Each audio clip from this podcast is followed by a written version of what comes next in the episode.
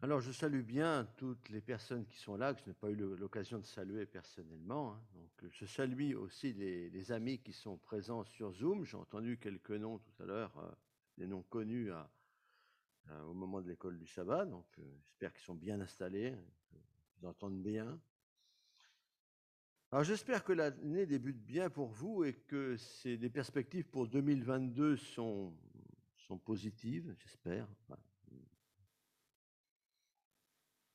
J'ai vraiment pris plaisir aussi à, parti- à participer à, ces dix jours de prière. Donc, euh, c'est un moment important.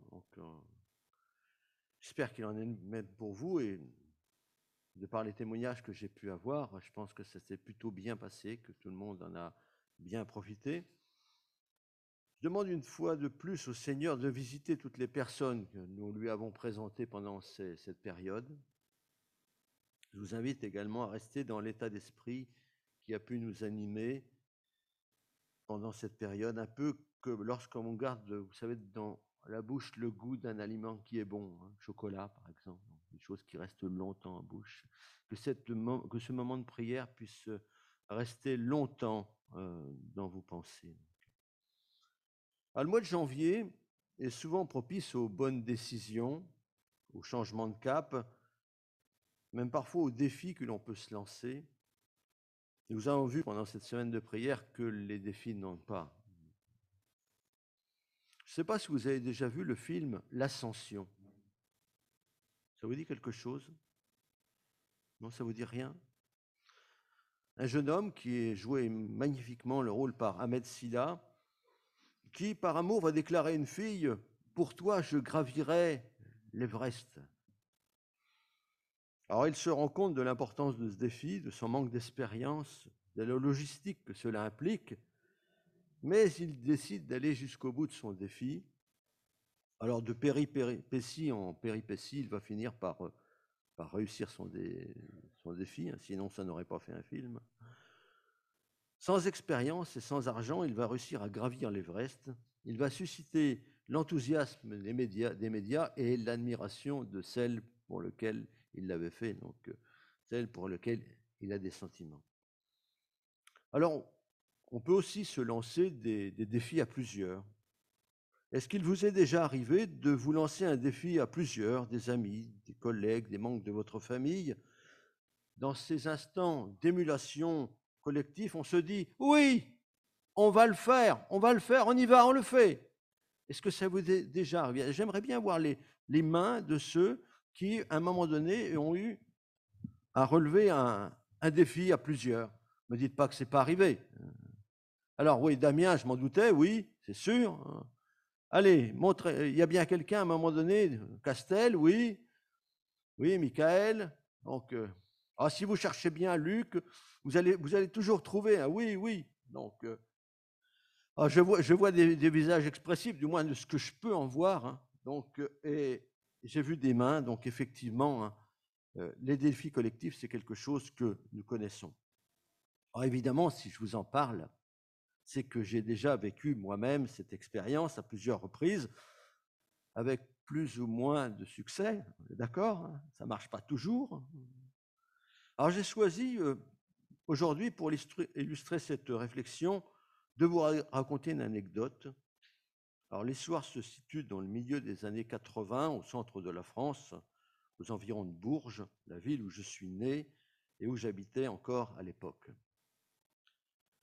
Lors d'une rencontre amicale, un groupe de voisins aborde le sujet d'un événement sportif qui se déroule tous les ans à Bourges, plus exactement entre Bourges et Sancerre.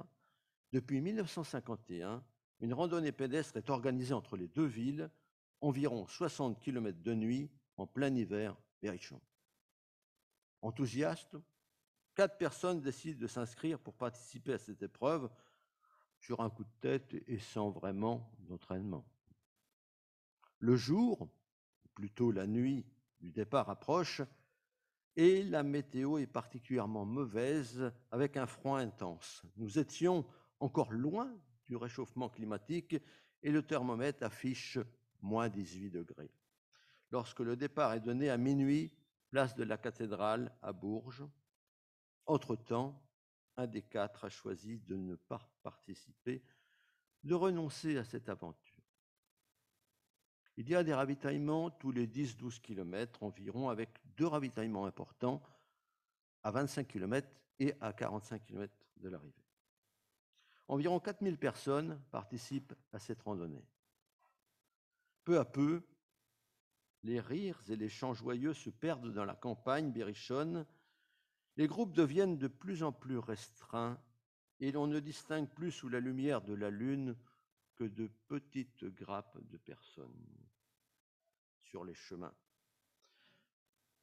Avec les premières ampoules et les courbatures, le doute commence à, s'installer. Certains n'hésitent pas ouvertement à regretter de s'être lancé dans cette galère.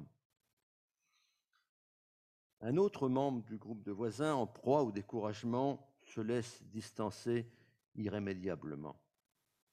Arrivé au premier ravitaillement, important au bout de 25 km, les deux voisins restants s'installent dans la salle des fêtes surchauffée, se ravitaillent L'un d'eux se ravitaille encore, puis encore, puis finalement décide d'en rester là, considérant que 25 km, c'était déjà une belle performance. Le dernier membre du groupe est bien décidé à aller jusqu'au bout de l'épreuve parce que ses parents l'attendent à l'arrivée et qu'il ne voudrait pas les décevoir. Il, choisit encore, il doit choisir entre le confort immédiat ou la poursuite du but fixé, l'obscurité et le froid, ou le chocolat chaud et le retour dans un lit douillet. Au bout du compte, sans trop réfléchir, il repart en se disant qu'il faut essayer d'aller le plus loin possible et de vivre le défi pleinement. Il réussit à rallier l'arrivée mais dans un triste état. Mais il a le bonheur de voir le piton de Sancerre majestueux dans le petit matin glacé de février et de lire une certaine fierté dans le regard de ses parents emmitouflés qui l'attendent à l'arrivée. Sans doute la plus belle récompense. J'ai repensé à cette histoire alors que j'étudiais un livre de méditation chrétienne écrit par Nathan Ferrer. À la page 107 de son livre Prendre de la hauteur, L'auteur cite le, texte de Nombre 32, texte qui nous a été lu tout à l'heure par Isabelle, et qui décrit selon lui trois positions adoptées par le chrétien dans son cheminement avec le Seigneur. La première position est celle du chrétien qui vit selon sa volonté propre.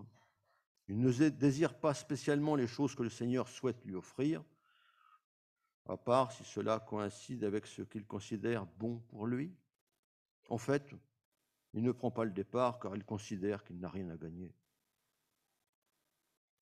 La deuxième position est celle du chrétien né de nouveau depuis de nombreuses années, qui est arrivé à un stade où sa vie spirituelle lui convient.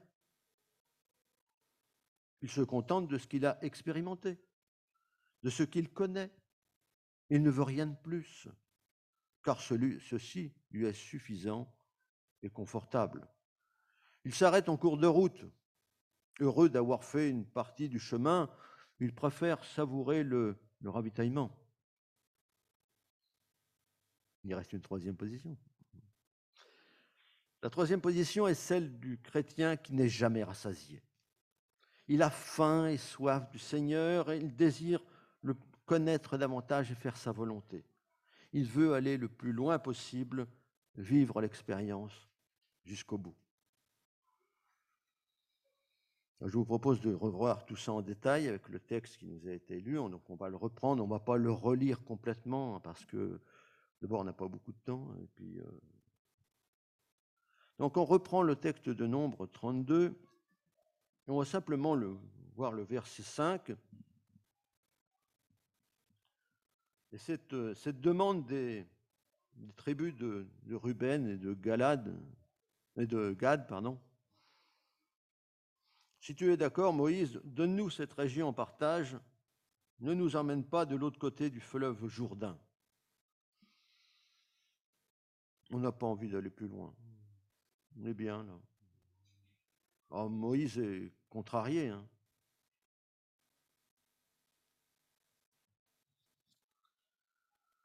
Quoi Vos frères vont partir au combat et vous, vous allez rester ici Vous allez décourager tout le monde. La position des fils de Ruben et de Gad, et plus tard la, demi-tribu de Manassé, correspond assez bien à la deuxième position évoquée auparavant. Ils ont vécu des expériences importantes avec Dieu. Mais maintenant que la situation matérielle est confortable, ils éprouvent le besoin de se poser, de jouir tranquillement de leurs biens. Ils ne sont pas attirés par le projet d'entrer en Canaan et d'une certaine manière ne se sentent pas concernés. Leurs regards se sont portés vers le pays de Jazer et de Galade, particulièrement adapté pour le bien-être des troupeaux. Ils vont pouvoir s'y installer, construire des villes pour assurer leur bien-être, celui de leurs enfants de leurs petits-enfants. Pour eux, l'aventure s'arrête là. Ils sont bien ici, ils n'en veulent pas plus. Tant pis pour Canaan. Au-delà de la volonté divine, l'important à leurs yeux était leur désir personnel et la préservation de leurs biens terrestres. La logique du monde qui les entoure, un raisonnement bien différent du plan de Dieu. Jésus nous invite à, agir différemment. je vais prendre deux textes de suite. Dans Matthieu chapitre 6, versets 19 et 21, ne vous amassez pas des trésors sur la terre où les mythes et la rouille détruisent et les cambrioleurs forcent les serrures pour voler. Amassez plutôt des trésors dans le ciel où il n'y a ni mythe, ni rouille pour détruire, ni cambrioleurs pour forcer les serrures et voler. Car ton cœur sera toujours là où est ton trésor? Pour autant, nous ne sommes pas appelés à faire vœu de pauvreté. Mais nous devons être de bons gestionnaires de ce que le Seigneur nous donne en n'oubliant pas que ce qu'il nous confie est un dépôt. Dans Jacques, au chapitre 4, verset 14, Eh bien, vous ne savez pas ce que sera votre vie demain? Vous êtes en effet comme un léger brouillard qui apparaît pour un instant et qui disparaît ensuite. Là où est notre trésor, là sera notre cœur. Quel est notre trésor aujourd'hui? Quel est notre but? Qui voulons-nous servir? Les fils de Ruben et de Gad ont choisi de se contenter des miettes alors que Dieu offrait le pain de l'autre côté du Jourdain. Comme eux, voulons-nous nous contenter de ce que nous connaissons? Ou sommes-nous prêts à sortir de notre confort, à aller au bout de l'expérience, vers la terre promise que Dieu nous a préparée? Emprunter le chemin de la conquête vers Canaan sera plus difficile que de rester dans les, plaines verdoyantes où nous sommes à l'aise et où Dieu nous a accordé déjà des victoires. Il est plus facile de rester au chaud en se ravitaillant et en savourant l'étape parcourue que de se lancer à nouveau dans l'obscurité et le froid. Je vous avais fait part, lors d'une récente prédication, de ces réunions de témoignages où chacun raconte sa conversion et les premières expériences avec le Seigneur. J'ai vécu des moments formidables. Dieu a fait ceci et cela à travers de moi il y a quelques années. Et au bout d'un moment, après quelques réunions de ce genre, ben, on s'aperçoit que ce sont toujours les mêmes témoignages. On vit sur nos acquis spirituels. On n'a vécu de belles expériences et on s'en contente. On les ressasse un peu comme des trophées qu'on arbore, comme des diplômes qu'on encadre. Mais qu'en est-il aujourd'hui? Quelles sont nos victoires? Sommes-nous des anciens combattants spirituels, nostalgiques des combats passés? Quand nous regardons la suite de l'histoire, des, fils de Ruben et de Gad, nous voyons que Dieu n'a pas condamné ces tribus qui ont choisi de rester en retrait à l'est du Jourdain. Elles ont tenu leur engagement, celui d'aider les autres tribus dans la conquête. Il ne nous condamnera pas non plus si nous restons dans notre confort, mais il y aura des conséquences. Si par notre comportement et nos choix nous contribuons à démoraliser celles et ceux qui nous entourent, que ce soit nos proches, notre famille, nos amis, nos voisins, mais aussi nos frères et sœurs dans l'Église, si nous contribuons à les démoraliser, eh bien nous, nous sommes responsables devant le Seigneur.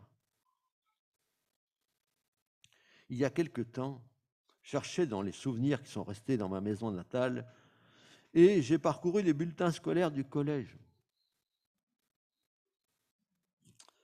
Je retrouvais sensiblement les mêmes annotations des professeurs.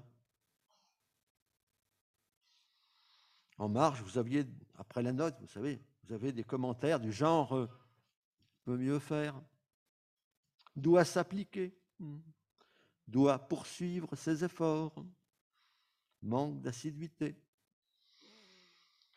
Alors bon, de temps en temps, vous aviez en progrès, doit persévérer dans l'effort. Et vous imaginiez alors qu'il y a eu des, rappels à l'ordre, il y a eu quelque chose qui s'est passé entre les deux. Dieu nous exhorte toujours à progresser.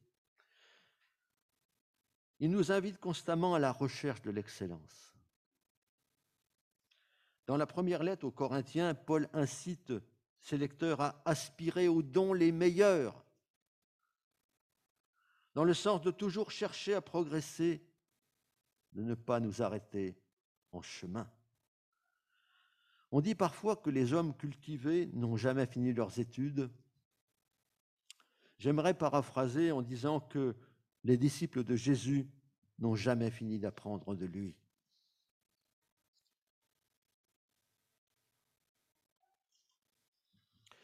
Dieu nous invite à aimer nos frères et sœurs ainsi que notre prochain comme nous-mêmes. Cela veut dire aussi rechercher leur bien, leur progression, leur réussite. Nous ne sommes pas en rivalité sur la route de Canaan, mais bien plus dans la recherche d'une édification commune. Ce n'était pas l'état d'esprit des tribus de Gad et de Ruben. Ils avaient décidé de suivre leur propre volonté, d'entrer en jouissance immédiate dans les plaines du contentement. Par leur exemple, une partie de la tribu de Manassé les a rejoints dans leur retraite. Mais ce n'est pas la seule conséquence de ce choix. À l'instar de ces tribus, en refusant d'aller plus loin dans notre progression spirituelle, nous nous privons des plans préparés d'avance par le Seigneur. Toutes ces expériences que le Seigneur nous propose de vivre, comme la libération de nos fardeaux, la délivrance, la guérison, la transformation de notre caractère par son esprit. J'ajouterai en point d'orgue le mandat extraordinaire d'être des ambassadeurs de Christ de faire des nations des disciples et de vivre chaque jour la présence quotidienne de Jésus à nos côtés. Ce n'est pas tout. Le chemin de Canaan représente également les récompenses qui nous attendent dans le ciel, le bonheur de voir bien plus que le piton de Sancerre la Jérusalem céleste dans toute sa splendeur. Nous avons besoin de nous accrocher à cette espérance à ces couronnes qui seront réservées à celles et ceux qui iront œuvrer pour le Seigneur, celles et ceux qui supportent les afflictions et les tentations et qui seront restés fidèles jusqu'à leur mort. Pourquoi nous priver de ces Canaans célestes par le choix que nous ferons aujourd'hui de ne pas franchir le Jourdain? Il y a encore une conséquence indirecte à notre choix. Dans le naturel comme dans le spirituel, nous sommes engagés a engendré des fils et des filles. Quand les fils de Ruben et de Gad sont allés voir Moïse, leur plan était déjà prêt. Nous construirons ici des parcs pour nos troupeaux et des villes pour nos petits-enfants. Voilà quel était le désir qui animait leur cœur pour leur famille. Et nous, quels sont nos plans pour nos enfants biologiques et spirituels? Pour celles qui nous regardent comme des modèles Est-ce que nous encourageons nos enfants à nous établir dans le monde, à s'installer le plus confortablement possible.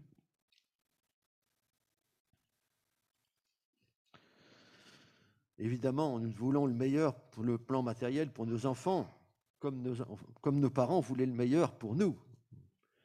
Le risque est de construire cet avenir matériel au détriment de la conversion et de la recherche de Dieu.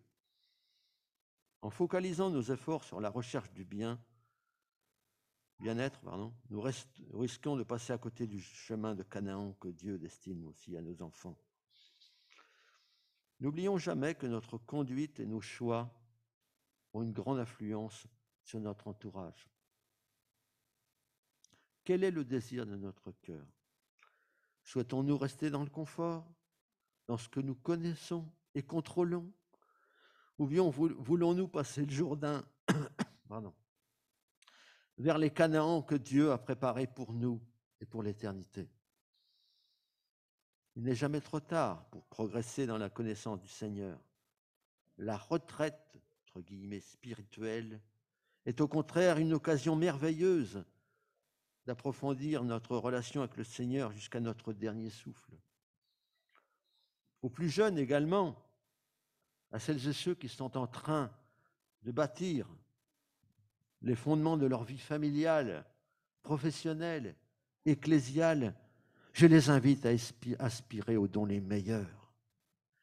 On raconte qu'après le récital exceptionnel d'un grand violoniste, une admiratrice lui dit Maître, je donnerai toute ma vie pour jouer comme vous.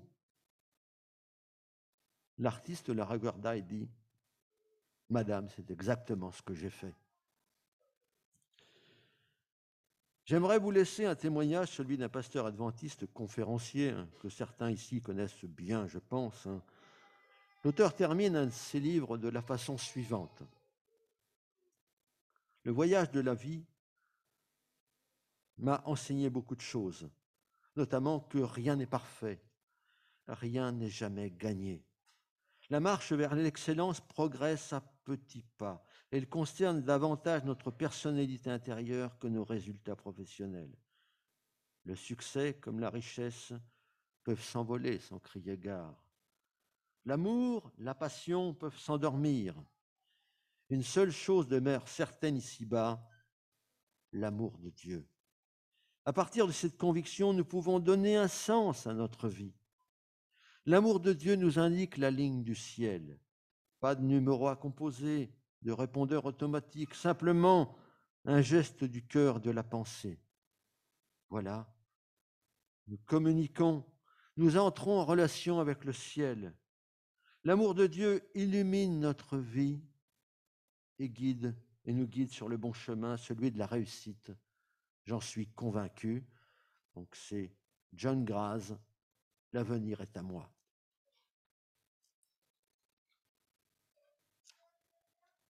J'ai les mains gelées, j'arrive pas à tourner les pages.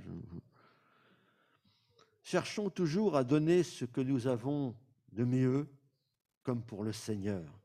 Ne nous arrêtons pas en chemin dans les plaines de Galade, ne nous privons pas des bénédictions que Dieu en réserve pour nous et nos enfants. Ne prenons pas le risque de décourager ceux pour qui nous sommes des modèles. Au contraire, gardons les yeux fixés sur Canaan. Que le Seigneur nous assiste, qu'il continue de nous bénir abondamment et qu'il nous donne la force et la volonté de persévérer jusqu'au bout dans le chemin qu'il a tracé pour nous. Amen.